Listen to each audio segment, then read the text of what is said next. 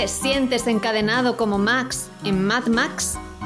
¿O como el prota de show encadenado al váter? ¿Como Cary Grant en Encadenados de Hitchcock? ¿Como la princesa Leia con Jabba el Hutt? ¿Te sientes encadenado como Django? Pues aquí rompemos las cadenas. Os damos la bienvenida a un nuevo podcast de Cine desencadenado.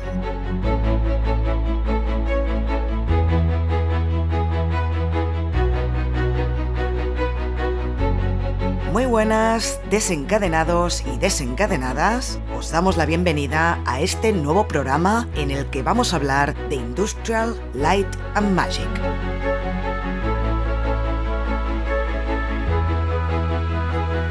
Yo soy Nat y aquí estoy con Toxic y Xavi. ¿Qué tal? ¿Cómo estáis? Muy bien, pues mira, yo hoy he vuelto a estar de turismo y me he ido de turismo al rancho Skywalker. Ah, ¿y qué te has encontrado por ahí?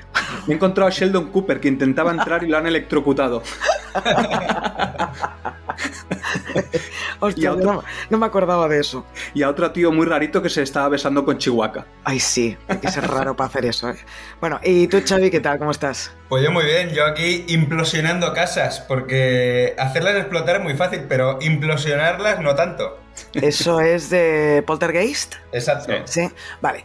Bueno, vamos a explicarle a los oyentes, porque claro, este se supone que era el mes de abril, era el mes de Star Wars en Cine Desencadenado y venimos con esto y quizá la gente se piensa que nos hemos desvinculado mucho de Star Wars, pero no, porque la creación de ILM, Industrial Light and Magic, no se entiende sin Star Wars y sin George Lucas.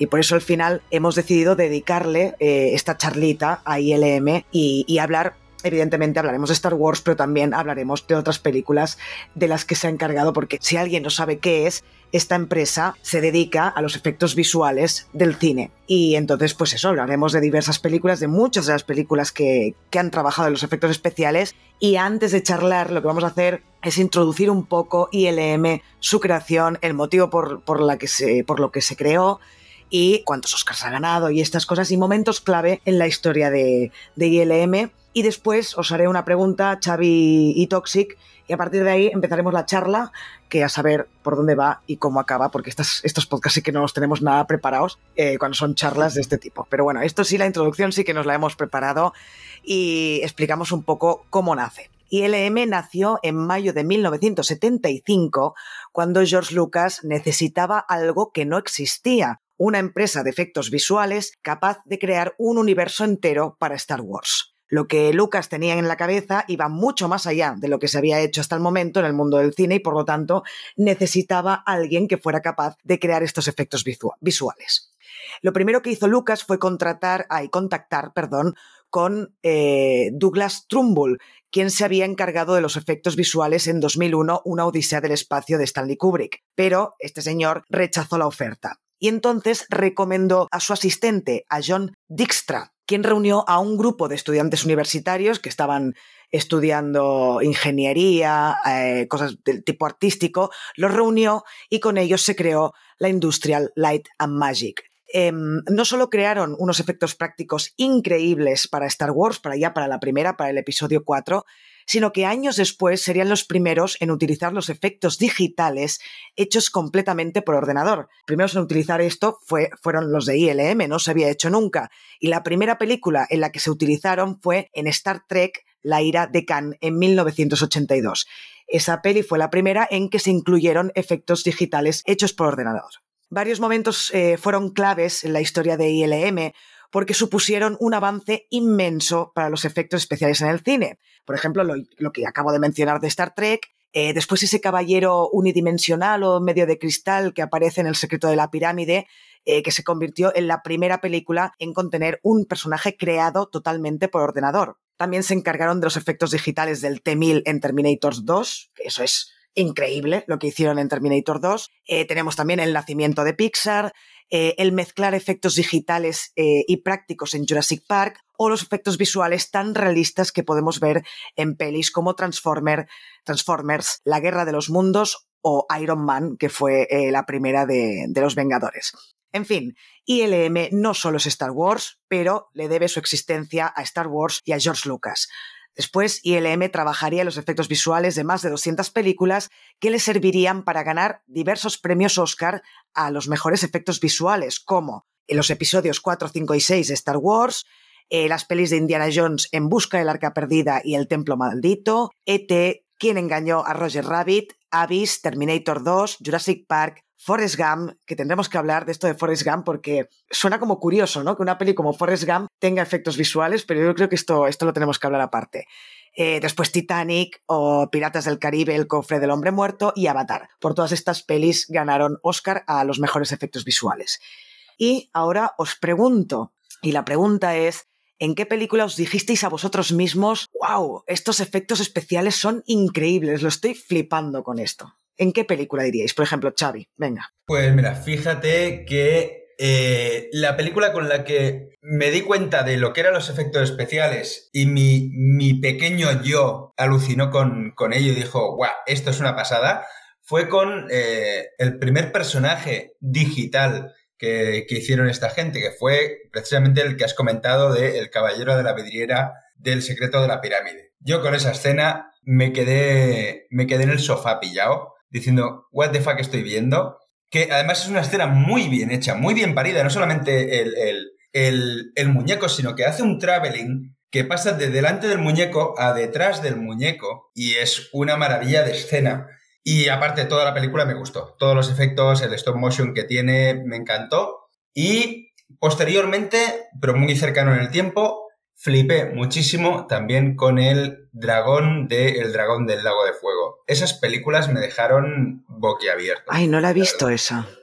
A ver, ahora obviamente ha envejecido regulera, ¿vale? Pero en esa época yo la vi en el cine y me quedé enganchado a la butaca con los efectos que tuvo. ¿Y tú, Toxic? Pues yo vuelvo a una de las películas que más he visto en mi vida, que es la primera de Piratas del Caribe. Entonces, eh, todo lo que tiene que ver con, las tripulaciones que nos han planteado en Piratas del Caribe, no solamente en la primera, sino también en la segunda, que la has destacado tú, Nat, en el resumen, que es el cofre del hombre muerto, es Davy Jones. Es decir, Davy Jones, eh, esos, ese pulpo que tiene en la cara, digamos, esos tentáculos que tiene, creo que es algo que, que a día de hoy se ve muy bien. Y eso significa que se hizo un trabajazo, porque hay muchas pelis de esa época que a día de hoy pues han envejecido mucho peor.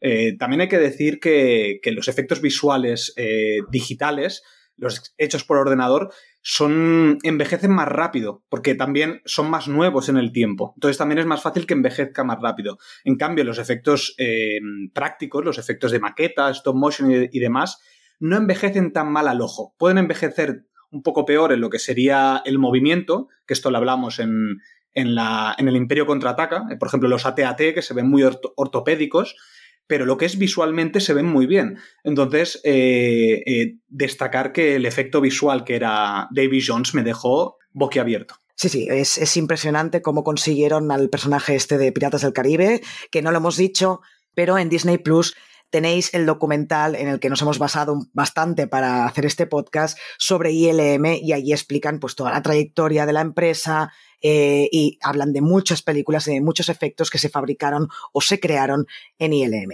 Eh, respondiendo a mi propia pregunta, eh, para mí el momentazo que lo flipé en el cine, que dije, madre mía, pero esto cómo lo han hecho, fue con Jurassic Park de Steven Spielberg. O sea, yo realmente, ahora quizás sí que se ve un poco peor las últimas veces que he revisionado la peli, pero en ese momento es que parecían dinosaurios de verdad. Nunca se había visto una cosa así en el cine. Fue increíble. Em, aparte es eso, ¿no? Mezclaron efectos prácticos con efectos digitales. O sea, por ejemplo, por un lado tenían la cabeza del Rex hecha, el muñeco estaba ahí, pero después cuando corría no habían planos generales, utilizaban el ordenador y no se nota la diferencia. Eh, o sea, eso es, un trabajazo brutal por parte de, de la gente de ILM.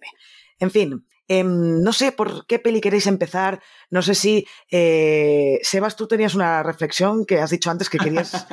que, era eso? Ya ni me acuerdo. Vale, ahora me transformo en eh, el defensor del oyente. Uy. Y quiero criticar a Toxic. En especial, bueno, en conjunto a Cine Desencadenado, pero en especial a Toxic. Porque en los 150 programas que llevamos, anda que no hemos dado por culo con el CGI anda que no hemos criticado el CGI, pero hay que decir que el, trabajo que tiene el CGI es increíble. Eh, yo ahora, por ejemplo, que, hemos revisitado, eh, o sea, ahora que he revisitado el, el episodio 1, 2 y 3, el CGI canta como una almeja. O sea, es que es increíble. O sea, hay cosas que se saltan al ojo muy fácilmente. Pero claro, cuando tú ves el trabajo que hay detrás y, cómo eso ha hecho que a día de hoy hayan productos que sean impecables, eh, o por ejemplo todo lo que ha hecho Avatar, por ejemplo, viene también de todo este tema, ¿sabes? Es decir, todo lo que se ha inventado a lo largo del tiempo, sobre todo por ILM, eh, claro, tenía que haber prueba, prueba-error. Entonces, eh, todo va evolucionando. Y yo quería defender em, lo que es el, arte hecho en digital, porque muchas veces es muy fácil valorar lo que es artesanal. Es decir, todos, por ejemplo, vamos a una tienda y compramos algo que se ha hecho a mano, por ejemplo, y se valora una barbaridad. Pero si tú tienes que comprar, por ejemplo, tienen, alguien te tiene que hacer un logo, que es algo digital, algo que tú no puedes coger con las manos, no se valora ese trabajo. Suele pasar mucho. Es, eh, bueno, a mí, si me estás cobrando 3 euros por un producto, te piensas que los 3 euros es por el producto en sí, no por lo que el artesano ha hecho, el trabajo que le ha dedicado.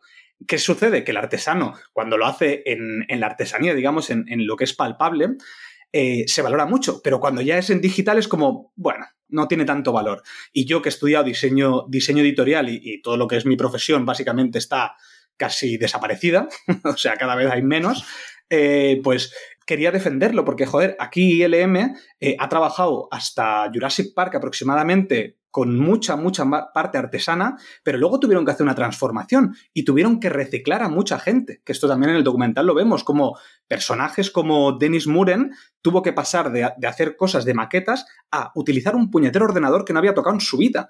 Esa transformación y todo el trabajo que este tío hizo no es que el ordenador se lo pusiera fácil y ya está. Él tocaba un botón y se hacía las cosas. No, la inteligencia o lo que es la artesanía o lo que es un artesano tiene que estar en una parte de maquetas, pero también en un ordenador. Y eso es una cosa que yo también, a día de hoy, con el tema de las IAS, con el tema de las inteligencias artificiales, parece que dicen, no, si los trabajos van a desaparecer porque son todo, todo se puede eh, quitar fácilmente. No, no es tan fácil. Es decir, y esto lo hemos visto, eh, George Lucas pensaba que el ordenador iba a sustituir el 100% de lo que era eh, una, un rodaje. Y no, a día de hoy, con productos como el Mandaloriano, vemos que no, que al final es el conjunto de todo. Lo que es la parte artesana, como puede ser Baby Yoda, Grogu, o lo que puede ser el volumen, que es el fondo mm. de eh, lo que es una pantalla verde, o sea, lo que es el futuro de la pantalla verde. Entonces es el conjunto de todo. Entonces, nada, quería hacer una crítica a Toxic. a Toxic, Toxic, estoy totalmente de acuerdo en criticar a Toxic, lo veo clarísimo. Yo también me sumo. Yo, también. vale, yo quería hacer una reflexión sobre lo que has comentado antes, Toxic, de el envejecimiento. ¿Vale? ¿Qué ocurre con el envejecimiento de los, de los efectos visuales, ¿no? O sea, yo recuerdo cuando estaba viendo las películas, bueno, el stop motion, el stop motion de, estas películas de Star Wars, la, parte del tablero de ajedrez, o películas de Ray Harryhausen, de eh, Jason los Argonautas, las luchas contra los esqueletos de stop motion, por ejemplo. Tú, es, realmente, tú estabas viendo eso, incluso las personas que lo deberían ver por primera vez, deberían ver obviamente que eso era falso, que era falsísimo, porque se mueven de forma muy, muy rara, muy ortopédica. Pero tú sabes que es falso, pero te da igual, porque te está encantando lo que estás viendo. O sea, cuando entra lo digital, ¿qué ocurre tú al principio? Como no existía nada de eso digital, cuando te lo ponen por primera vez, es como cuando vimos por primera vez Jurassic Park. Dices, ¡buah, qué real! ¡Qué real que es!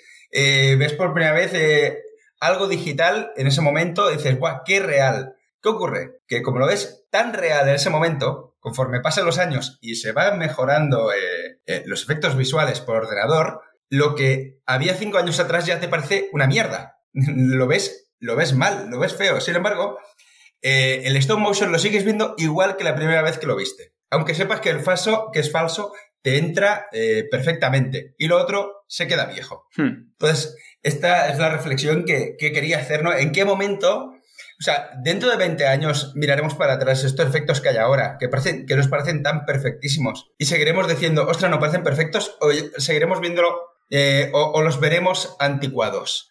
Es que los veremos anticuados seguramente, porque claro, la gracia de ILM y por qué ILM es la gran empresa de efectos visuales es porque en cada momento de su historia marcó un antes y un después. Por ejemplo, con Roger Rabbit, con quien engañó a Roger Rabbit, en su momento era la hostia ver eh, dibujos con personas reales. Y eh, yo recuerdo verla cuando era niña y, a ver, evidentemente no pensaba que los dibujos eran de verdad, obviamente, pero te lo tragabas y ya está. Ahora la ves y dices, ostras, eh, hay un actor que está mirando a Cuenca cuando el dibujito se supone que está en el otro lado, no sé qué, no sé cuántos. Todo envejece. Al final todo envejece y más lo que ha dicho Toxic, si son efectos digitales, todo envejece. Pero en su momento, en su momento fue increíble y yo lo digo, a mí lo que más me impactó fue lo de Jurassic Park con los dinosaurios, pero el T-1000 de Terminator 2, eh, por ejemplo, cuando está, cuando cruza la celda, cuando pasa a través de la celda, mejor dicho, o cuando sale del fuego, eh, esas dos escenas les costó la vida a ILM. Ahora lo vemos y decimos, está como canta el CGI, ¿no?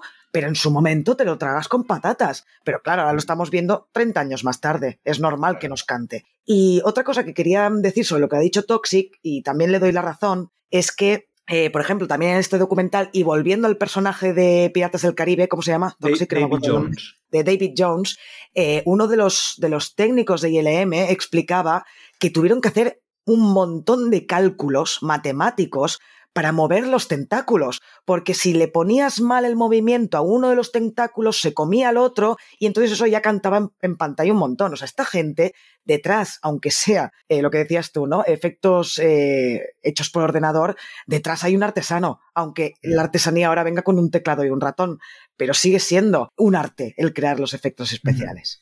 Y otra cosita más de, sobre la que quería hacer un apunte. Toxic ha hablado también de inteligencia artificial, de que la inteligencia artificial va a quitar un montón de trabajos, va a sustituir eh, cierto tipo de arte.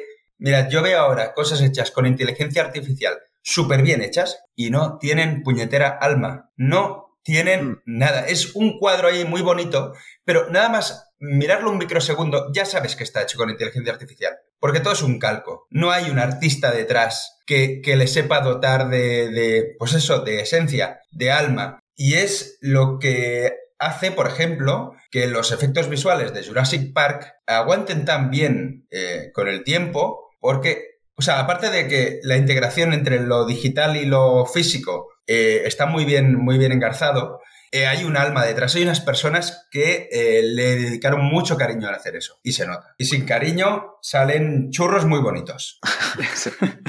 Sí, aparte yo creo que, mira, Jurassic Park es un buen ejemplo, porque el T-Rex, por ejemplo, eh, se le dedicó muchísimo tiempo. Al final es el alma, el alma de, Jurassic Park es el T-Rex. Y tú ves la diferencia entre lo que es el T-Rex o los ga Gallimimus, creo que se llaman, los, esos que van, que son... los que van en manada, sí. Los que van en manada, esos, por ejemplo, se ven muchísimo más el CGI, muchísimo más. ¿Por qué? Porque a eso se le dedicó menos tiempo. Por eso también a día de hoy, eh, eh, las últimas pelis, por ejemplo, de Marvel, ¿qué es lo que está sucediendo? Que no se le está poniendo ese mismo cariño. Lo que se le está haciendo es intentar abaratar costes y sacar productos pues como si fuera una, una, cadena de montaje. Y ahí es donde empieza a cantar el CGI. Por eso envejecen tanto, tanto, tanto estas pelis. En cambio, cuando son eventos importantes, como puede ser el Mandaloriano, porque el Mandaloriano también es un, es un evento dentro de ILM, que es cuando crearon el, el volumen, que ya era, eh, bueno, es lo que es el futuro del cine, básicamente, sobre todo en sustitución de la pantalla verde, que es que no sepa qué es el volumen, es esta pantalla en 360 grados, que es como si fueran todo pantallas LED, digamos y que lo que hace eso es mejorar la pantalla verde. ¿Por qué la mejora? Porque quien está trabajando, en este caso eh, Pedro Pascal haciendo el Mandaloriano, podía ver lo que estaba eh, sucediendo en el escenario. Claro, si tú tienes una pantalla verde es muy difícil interactuar porque tú no sabes muy bien hacia dónde mirar, por ejemplo, una de las cosas que decía Nat antes.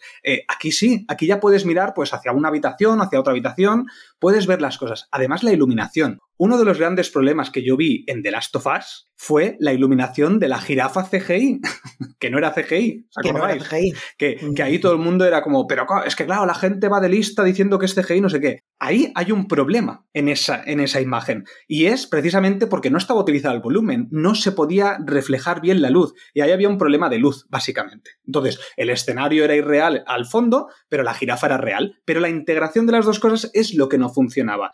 Y eso, con cosas como el volumen, se van a mejorar muchísimo. Claro, es que es muy importante, ¿no? También que el actor pueda saber en qué sitio está o cómo va a quedar el producto final sin tener que esperar a que se haga realmente lo, lo final, porque además eh, hay una anécdota que también sale en el documental que Liam Neeson dijo que iba a dejar de ser actor. Después de protagonizar el episodio 1 de Star Wars, dijo yo voy a dejar de ser actor porque yo no puedo estar trabajando mirando una, una X todo el rato.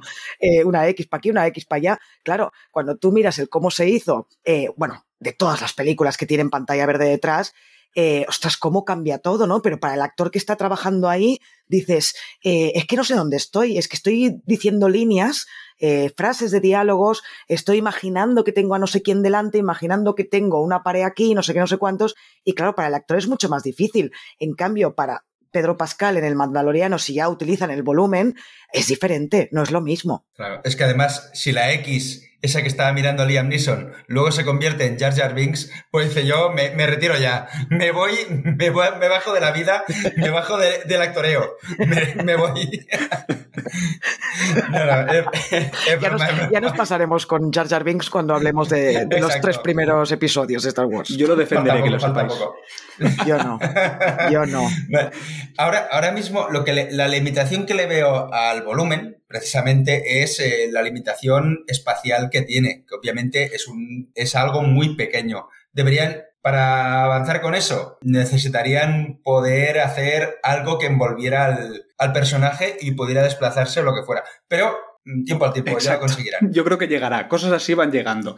Sí, sí, sí. Hmm. sí Por sí, eso sí. siempre se puede mejorar. Cuando alguien, sé que soy muy pesado, ¿eh? pero cuando alguien dice, no, es que este, esta herramienta va a dejarme sin trabajo, o esto no sé qué, sí, puede ser, no te digo que no, en, en esta vida todo evoluciona y cada vez más rápido. El trabajo que tiene a día de hoy, nadie lo va a conservar de aquí 20 años, pero seguro, es que es casi imposible porque todo evoluciona muy rápido y al final todo va cambiando. Y no sé por qué decía esto. eh, que porque lo decía, ya me he olvidado. Pues si no lo sabes tú, ah, chaval. Sí, eh. ya me he acordado. Y esto viene a, a raíz de la, el cambio que tuvieron que hacer, porque si volvemos para atrás, la inclusión del ordenador dentro de los efectos visuales, claro, había una competición entre el, el departamento de arte, el que, era, el que era manual, con el departamento digital. Y eso lo tuvimos, por ejemplo, ahora que estamos hablando de Jurassic Park, con el ejemplo del T-Rex. El T-Rex se fabricó en stop motion y después vinieron Mark Dippe y Spaz Williams y le presentaron ahí por, por, por detrás, a, traición, a Kathleen Kennedy, eh, le, presentaron el, el T-Rex en 3D. ¿Y qué pasó con Phil Tippett, que era el, el, que hacía stop motion? Que lo pusieron de jefe de estos. Es decir, al final, si tú haces bien tu trabajo y eres un artesano, es decir, en la cabeza tienes la información, puedes llegar a evolucionar y cambiar las cosas y convertirte en el jefe de estos. Y eso va a pasar pero, lo mismo con cualquier eh, efecto digital que vaya a surgir en el futuro. Pero precisamente pusieron a, a Phil Tippett eh, de jefe de estos porque era el único que sabía dotar de alma a, a, eso, porque lo había estado haciendo con el stop motion toda la vida. Entonces, el único que sabía cómo echarle sal a, a ese plato tan bonito era, era él. Yo quería comentar también, quería haceros una pregunta. Mm, ¿Creéis ahora mismo que hay saturación de CGI? ¿Saturación en general en el mundo del cine? A ver, en general yo diría que no, pero hemos tenido una película hace muy poco que fue Ant-Man y la avispa Quantum Manía, que eso eh, era todo el rato, el 99,9% de la película es CGI. Y a mí me hartó bastante. Llegó un momento que dije, oye, no sé, que salga una marioneta o algo, no sé, algo que no sea CGI. Es que eh, era todo el rato, todo el rato, todo el rato. Y a mí me cansó bastante. Pero creo que cuando se utiliza bien, eh, da, da mucho juego. Sin el CGI no, no habríamos tenido. Claro, a ver, siempre decimos, ¿no? Las mejores pelis de Star Wars son las originales de los años 70-80. Muy bien, y estoy de acuerdo. Pero coño, lo que se ha llegado a hacer en las precuelas y las secuelas a nivel de efectos visuales, ojalá lo hubiera tenido Lucas en los años 70-80. Y ya fliparíamos con esas películas, porque es verdad que se nota un montón los efectos prácticos. Hay algunos que son muy malos, ¿no? Lo comentábamos sobre todo en Una Nueva Esperanza. Luego sí que hizo un salto cualitativo con el Imperio Contraataca, pero en la primera peli, a nivel de efectos eh, visuales, deja bastante que desear menos en la, en la batalla final ahí cuando están en la estrella de la muerte, todo lo demás es un poco, bueno, un poco cutrillo. Pero yo creo que no, que no, que no, te, no tiene por qué ser algo malo, ¿no? Es como, eh, ah, es que cuando vienen cosas nuevas, por, por, ser nuevas ya tienen que ser malas. Y no, si hay alguien detrás que tiene cabeza para usarlas, eh, poniendo un ejemplo, a Spielberg, que tiene la cabeza para poner bien eh, lo que tiene que poner los efectos visuales en una película, esto lo, decía eh, John Favreau también en el documental, que eh, es, ya no depende el director de los efectos visuales, sino que los efectos visuales dependen del director. Si el director la caga, por mucho, por muy bien que lo hayas hecho en el ordenador o en el almacén donde estés trabajando, el efecto se va a ver mal. Y esto lo dijo el mismo John Favreau. Eh, y creo que tiene toda la razón. Por lo tanto, el elemento artístico del director o de la película sigue existiendo, aunque haya mucho CGI. Eh, sí, estoy de acuerdo y creo que, sí que hay un abuso, es decir, hay un abuso del CGI en el, en el, cine, sobre todo en el cine más comercial, en el cine de, sobre todo de superhéroes y demás, que son más de fantasía, hay un abuso brutal. Y, pero tenemos eh, películas como, por ejemplo, John Wick 4 o, el, ¿cómo se llama? Em, la de... Ay, no me sale. La de los aviones.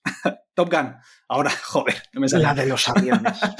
Top Gun Maverick. Eh, Pero estas, ninguna de las dos son de ILM, ¿no? Si no recuerdo mal. No, bueno, creo que no, ninguna, de las dos, son. Ninguna de las dos. Estas, por ejemplo, han optado por ser todo mucho más realista. Y la peli respira mucho mejor. Claro, ¿qué significa? ¿Que la peli sea mejor en sí o de esto? Yo hablo visualmente, ¿eh? Visualmente se ve mejor. Se ve mejor porque es real. Claro, nosotros, eh, em, un poco lo que decía antes Xavi con la escena esta de los esqueletos en movimiento, que no me acuerdo cómo se llamaba la peli, que has dicho antes. Eh, por ejemplo, Jason y los Argonautas o Sinbad y la Princesa, eh, ese, ese tipo de películas de Exacto. Ray Harryhausen. Exacto. Pues estas, por ejemplo, tú sabías que era CGI porque... Ah, o sea, que era CGI, que, era, que, era, que no era real, ¿vale? O sea, no te lo podías creer. ¿Qué es lo que sucede con Ant-Man y la avispa? Que como tú ya sabes que nada es real, llega un momento que la vista, tú dices, es que te cansa. ¿Sabes? Te cansa. Si no tiene sentido dentro de la historia, porque si tiene sentido como puede ser Avatar, Avatar, por ejemplo, Avatar 2, a mí visualmente me parece espectacular y la mayoría es CGI, pero como realmente tiene un sentido lo que te están planteando, pues funciona, porque tiene un alma ese, esa tierra. Bueno, Pandora creo que se llama. Eh, tiene un alma ahí el, mundo cuántico de Quantum Manía no tiene alma, no tiene nada. Simplemente es, bueno, vamos a poner efectos digitales. ¿Y qué es lo que sucede? ¿Por qué también no salen tan bien? Que esto también es un problema. Pues lo mismo que está sucediendo con los videojuegos. Y es que quieren sacar los productos lo antes posible. Al final el tiempo eh, es lo que, te, lo, que más te, eh, lo que más jode. Y como dicen, bueno, los efectos visuales tampoco importan tanto. Anda que no importan. Claro que importan. Ese es el problema, que no le das el valor que tienen los efectos visuales. Hmm. Y más a una película de superhéroes, ¿no? Que, dices, bueno, yo lo que quiero ver es ver aquí, son cosas espectaculares, eh, pero hay, hay, películas que realmente encajan muy bien. Doctor Strange en el multiverso de la locura, por ejemplo, me parecen unos efectos visuales geniales. O sea, eso no, hmm. no tiene nada de malo, todo eso. El problema que veo yo es cuando pasa de ser, cuando el efecto visual pasa de ser un recurso a ser un leitmotiv de la película. Vamos a hacer una película porque queremos meter aquí chorrocientos eh, efectos eh, de CGI. Claro. Eh, no, debería ser un recurso. Es, quiero conseguir algo dentro de la trama. Pues mira, se hace con efectos visuales, se hace con, con CGI. y lo que está pidiendo la gente ahora, está pidiendo dos cosas. Que las películas duren menos. Hay mucha gente que está pidiendo, por favor, hoy que viene una película de hora y media. Y películas en las que está volviendo los efectos prácticos. Por ejemplo, Grogu. Grogu es un, es un muñeco, es un efecto práctico y a la gente le está encantando. A la gente le encanta que sea un muñeco. No le gustaría tanto si fuera CGI. La gente está, que, eh, quiere el menos es más. Ahora la gente yo creo que ya está buscando algo de contención, un poco de contención y algo más artístico. Eh, decía Nat antes, ¿cómo es que Forrest Gump ganó en efectos especiales? ¿Realmente hay efectos especiales? Sí, pero están tan integrados, tan disimulados porque no quieren hacer una película de efectos especiales, quieren contar una historia y necesitan los efectos especiales. Está tan bien integrado que no te das cuenta de que hay efectos visuales. Claro, porque aquí los efectos visuales en Forrest Gump o, por ejemplo, en la lista de Schindler, que también es un drama, no tiene nada de, de, fantasía o lo que sea, utilizaron los efectos especiales para modificar el color del cielo, para modificar eh, el tono saturado de no sé qué. Eh, para eso utilizaron los efectos especiales. Las piernas del teniente de esto, por ejemplo. Sí, también, también. Pero eh, la gracia de cuando coges unos efectos especiales y los metes en una película dramática que no necesita de efectos visuales es cómo puedes, o sea, ILM lo que hizo fue transformar todo lo que antes se tenía que conseguir con una fotografía, dijéramos, en directo, en el momento del rodaje, cómo puedes manipular eso y que te quede otra película diferente a la que habías rodado siendo un drama. Y esto eh, lo consiguieron por primera vez con Forrest Gump. Eh, se arriesgaron y luego pues vendrían otros dramas en los que participó ILM, pero Forrest Gump fue un, también un momento de inflexión. Eh, por eso mismo, ¿no? Por, eh, no, es que seguramente el tío que se encargaba de la dirección de fotografía en Forrest Gump no hubiera conseguido un cielo del color del que, en el que vemos en la película. y esto se consiguió con efectos visuales. Tal cual. Y, y luego, parece que te he ignorado, Nat, pero estaba pensando. bueno, ya, como siempre. estaba pensando en que esta realmente, Forrest Gump, era la primera película que no era de fantasía que usaba el CGI eh, a nivel eh, de Industrial Light and Magic. Eh, pero bueno, hemos tenido antes, por ejemplo, Willow. Willow, tú que creo que Xavi eres bastante fan de Willow, la transformación esta digital que hicieron de, una tortuga a un león, creo, ¿no? Y luego un tigre. Sí, a un tigre, a un tigre y luego a, la, anciana, a Rasel. la verdad es que ahí usaron por primera vez la técnica del morphing. Y es que la, diría que le, inventaron ellos para, poder hacer eso. Sí, es que han sido pioneros en inventarse unas cosas. Yo siento una admiración tan bestia por esta gente. Es decir, es que, eh, porque lo fácil sería decir, es que esto no existe, es que esto no se puede hacer. No, no, pues ya me buscaré la manera de hacerlo. Hmm. Y es una maravilla. Y bueno, realmente el, el leitmotiv de ILM fue esto, la, eh, porque les decían,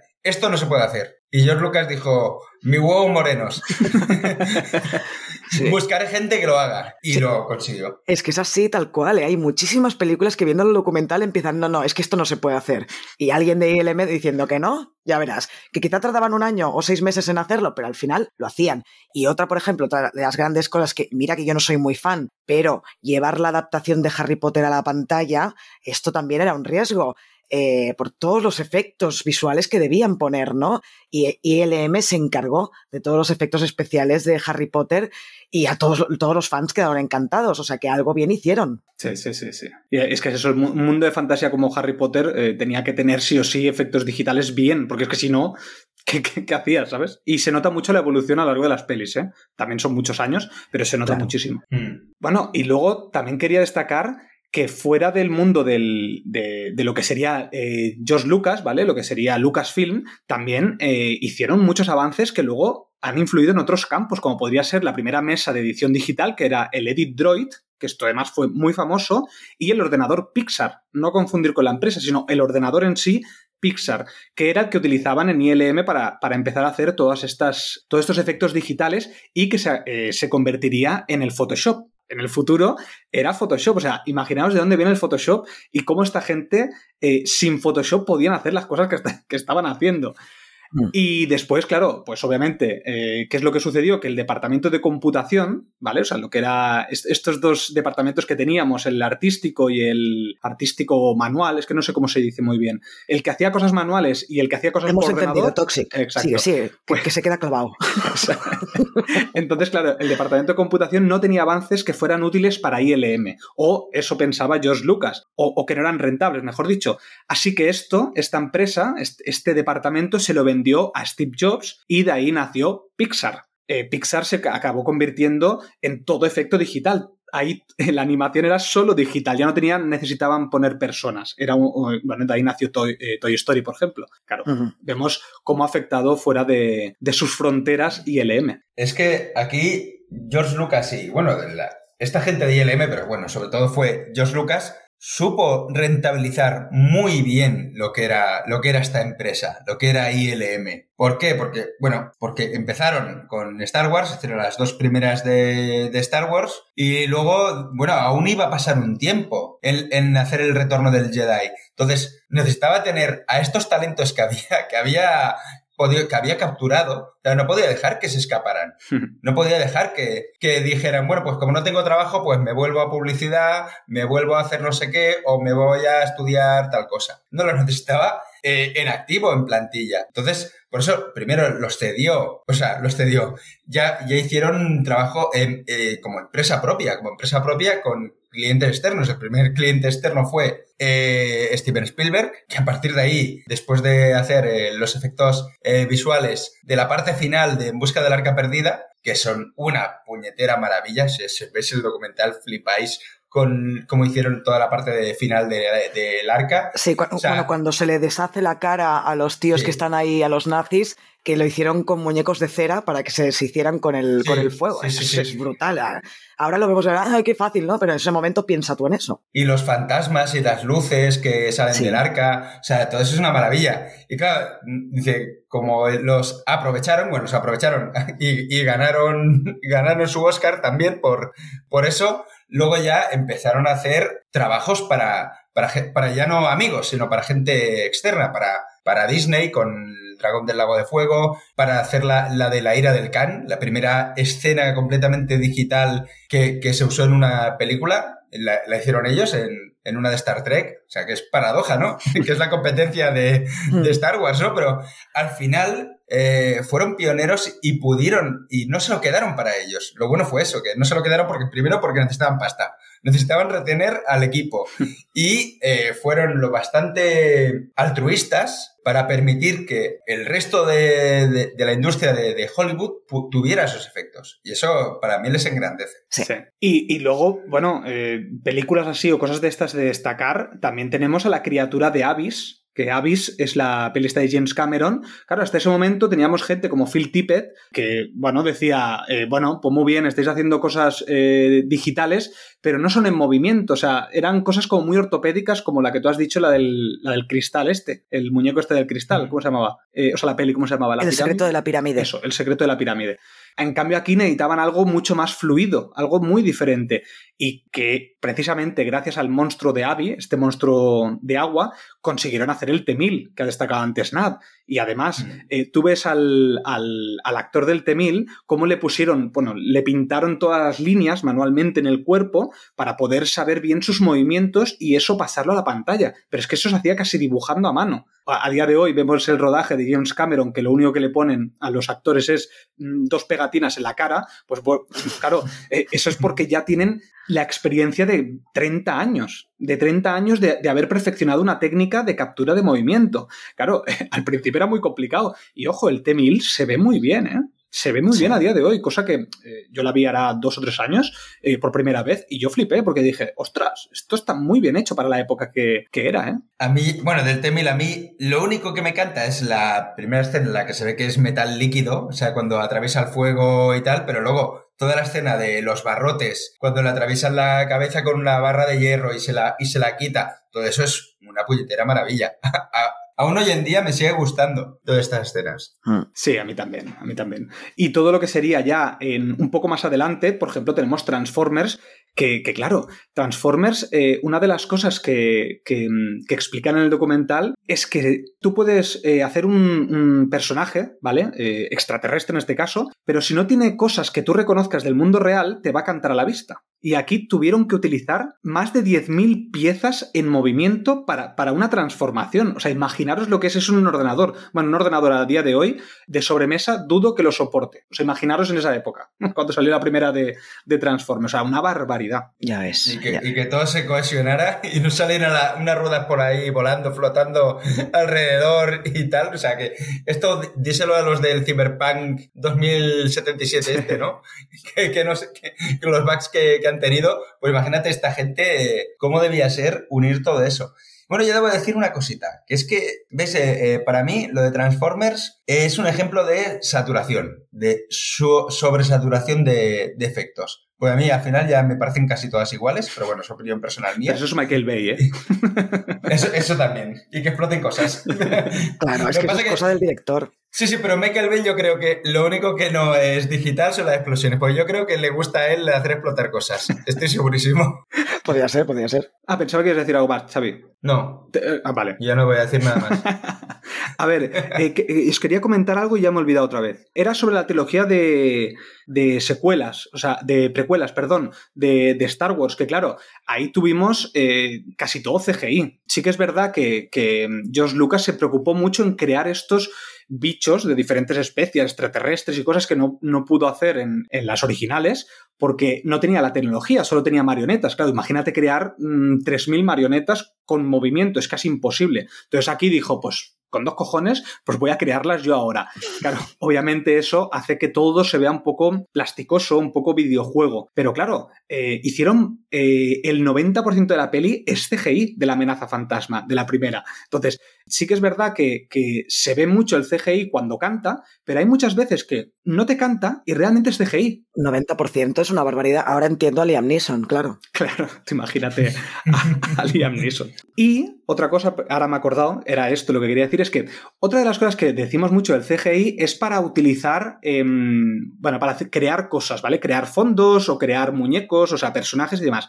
Pero también hay otra cosa, que es el hecho de poner la cámara donde tú quieres. Que eso, por ejemplo, en la Guerra de los Mundos, lo que querían hacer era que la cámara atravesara un coche. Que esto además también lo vimos en. que no es de ILM, pero eh, lo vimos en Matrix, eh, en la segunda de Matrix, que también veíamos cómo la cámara atravesaba los coches. Y se veía eh, muy bien, porque realmente podías crear el escenario con la cámara donde tú quisieras. Cosa que hasta ese momento, pues, mm, no se ve, no, no se utilizaba. Y a partir de la Guerra de los Mundos, se empezó a utilizar, pues esto, los el empalmar digitalmente las escenas. Y esto, la cumbre de todo esto, que tampoco es de ILM, pero es 1917. 1917 no existiría ese, ese falso plano secuencia si no fuera por el CGI o sea, por los efectos visuales que creó ILM en películas como La Guerra de los Mundos. Lo bueno que tiene ILM a, este, a, este respecto es que em, son unos cracks de la planificación. La escena esta de, que atravesaban el coche en la Guerra de los Mundos,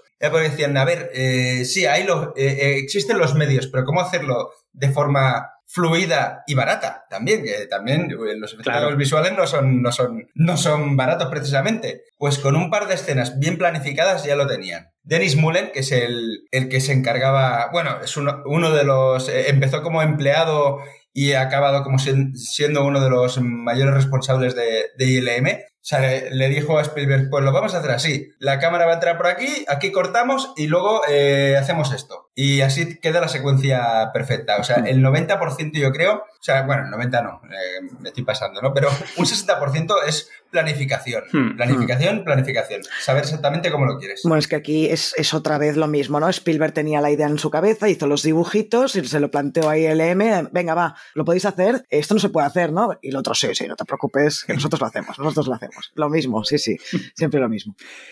Muy bien, pues yo ahora ya os quería, no sé si queréis añadir alguna cosa más, porque tampoco queríamos hacerlo muy largo, pero yo os quería plantear una pregunta y es, ¿hacia dónde van los efectos visuales. Es decir, ¿creéis que va a haber algún salto cualitativo? ¿Creéis que va a haber algo?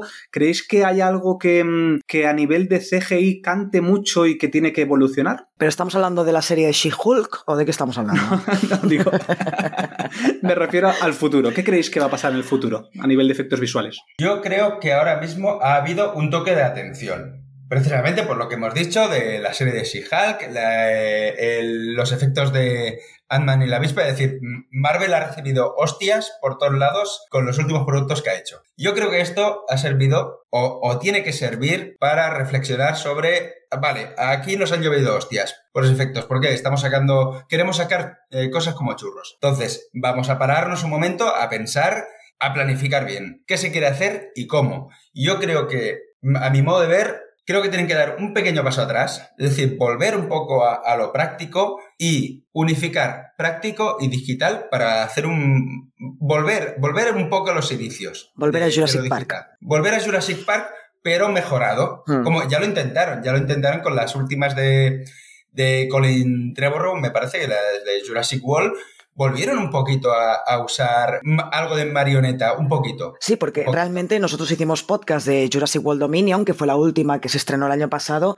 La película es un truño, pero a nivel de efectos visuales estaba bien. Hmm. Eh, no recuerdo que me cantara en ningún momento los efectos visuales. No, está, El problema de la película era el guion, era el guion, que era malo, pero no los pues, efectos. Pues yo creo que lo que tienen que hacer es eso, replantear un poquito y ver cómo pueden mejorarlo. Yo, creo que, mira, esto que acabas de decir, Nat, de, Jurassic World es la clave. Es decir, creo que, el problema que estamos teniendo también es que no se centran en cosas específicas. Por ejemplo, lo bueno que tiene Jurassic World es que, ¿qué es lo importante? ¿Dónde tienes que invertir el CGI? O sea, el dinero en CGI. En los dinosaurios. No en el resto de cosas, no, en los dinosaurios. Y yo creo que hoy en día es como, igual que el fondo te importa un pimiento, para el CGI muchas veces, pues yo creo que hasta los personajes te están importando un pimiento. Estás metiendo personajes CGI y punto. No te los trabajas, no les das un trasfondo o una importancia como podría ser Jurassic World, que ahí estoy totalmente de acuerdo que los efectos visuales están muy bien. Y, sí. perdón.